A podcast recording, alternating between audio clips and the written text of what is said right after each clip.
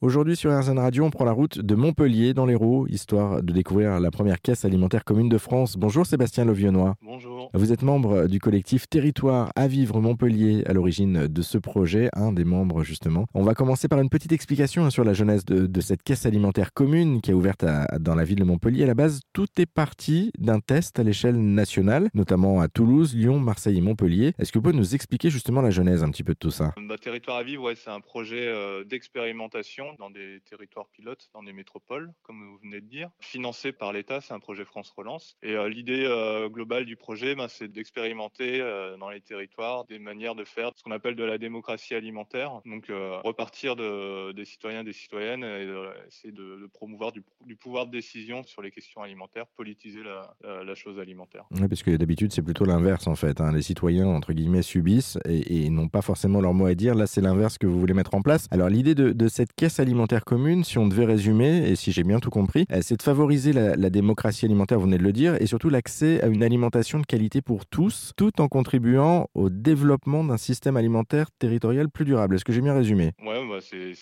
les grands enjeux sont, bien résumés. Bah, c'est tout le, propos du projet, c'est que autour de la question de l'alimentaire, ça touche à plein de, questions à gros enjeux. La question de la précarité alimentaire qui continue à grossir malheureusement en France, avec beaucoup de gens qui n'ont pas accès à la nourriture qu'ils voudraient, euh, une nourriture de qualité choisie. Euh, la question des systèmes alimentaires qui amènent plein de limites, quoi, qui, euh, donc notre système alimentaire industrialisé qui contribue au changement climatique, à la perte de biodiversité, etc.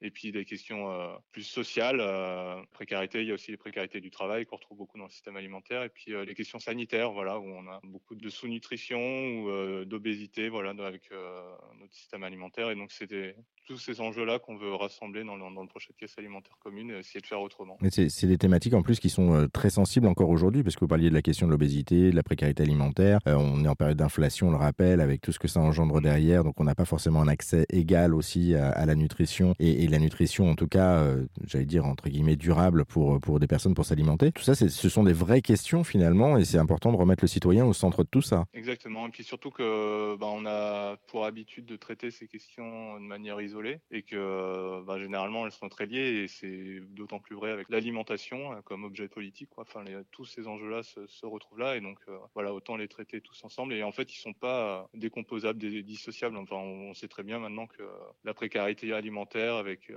le manque d'accès et l'isolement qu'elle amène, ben, elle est aussi corrélée avec des problèmes sanitaires. On retrouve plein de problèmes nutritionnels et de santé chez les personnes en situation de précarité. C'est pour ça d'ailleurs que j'ai lu dans plusieurs interviews qui avaient été données sur la question, que ce projet, on, on expliquait que c'était une sorte de sécurité sociale de l'alimentation que vous mettre en place? Oui, c'est un peu l'idée, c'est l'horizon, euh, le, grand horizon à une échelle nationale. C'est que donc c'est, euh, on est vachement inspiré de cette idée. En fait, c'est une idée qui est défendue par un collectif national qui existe depuis 2018 et dont je fais partie en fait, et qui euh, défend simplement de la création d'une nouvelle branche pour la protection sociale dans la sécurité sociale actuelle, mais centrée sur l'alimentation et en partant du même constat qu'avec les, autres enjeux de la sécurité sociale, celle de la reconnaissance d'un droit, par exemple la sécurité sociale de la santé on reconnaît la santé comme un droit universel. Et donc, euh, on ne voit pas pourquoi il ne serait pas de même avec euh, l'alimentation. Et, euh, et, donc, avoir un, budget sacralisé pour l'alimentation de manière universelle. Et avoir derrière donc un, puissant effet de levier pour transformer nos systèmes alimentaires et aller, vers plus de durabilité, qu'elle soit environnementale, sociale ou économique. Et donc ça, ça serait le projet à terme, en fait, si je comprends bien. On n'en est pas forcément encore là aujourd'hui, puisqu'on est en période de test du côté de Montpellier.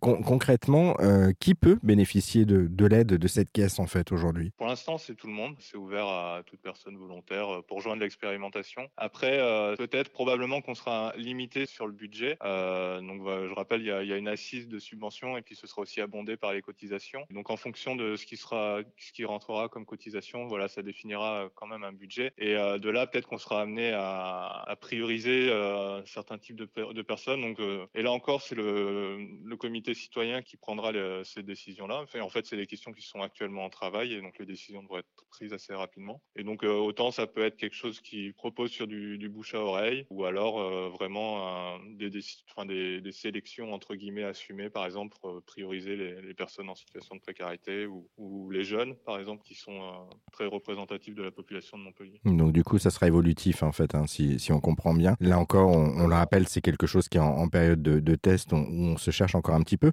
juste une expérimentation. Voilà c'est une, une, expérimentation effectivement qui est en cours. sur, sur, cette caisse alimentaire commune, finalement, elle a quoi de différent des, des, banques alimentaires et des autres structures comme les Restos du Cœur, par exemple? Bah, Il y a plein de choses et c'est l'un des principaux enjeux, c'est d'être un peu en rupture avec ces dispositifs. C'est pas pour les critiquer en, en eux-mêmes, ils ont toute leur place aujourd'hui. Enfin, ils sont extrêmement importants pour venir en aide à les personnes qui ont urgemment besoin. Le problème, c'est que c'est euh, un système euh, principalement caritatif et qui prend un peu euh, en charge toute cette fonction-là et qui pose plein de limites. La nourriture qui est distribuée, enfin les personnes qui la reçoivent, elle n'est pas choisie. Et puis c'est généralement de la nourriture qui est d'un point de vue qualitatif, qui est très peu qualitative. Et donc voilà, ça mène ces problèmes sanitaires qui sont assez courants dans, les populations qui ont recours à, cette alimentation. Et ça s'insère aussi dans un système alimentaire plus global. On parle des, fois on parle de dons euh, des entreprises agroalimentaires pour alimenter les banques alimentaires ou euh, ces dispositifs-là. En fait, c'est euh, il faut savoir que c'est défiscalisé, donc c'est pas formellement un don et c'est aussi intégré dans un rapport marchand. Et donc nous, on on voudrait faire autrement et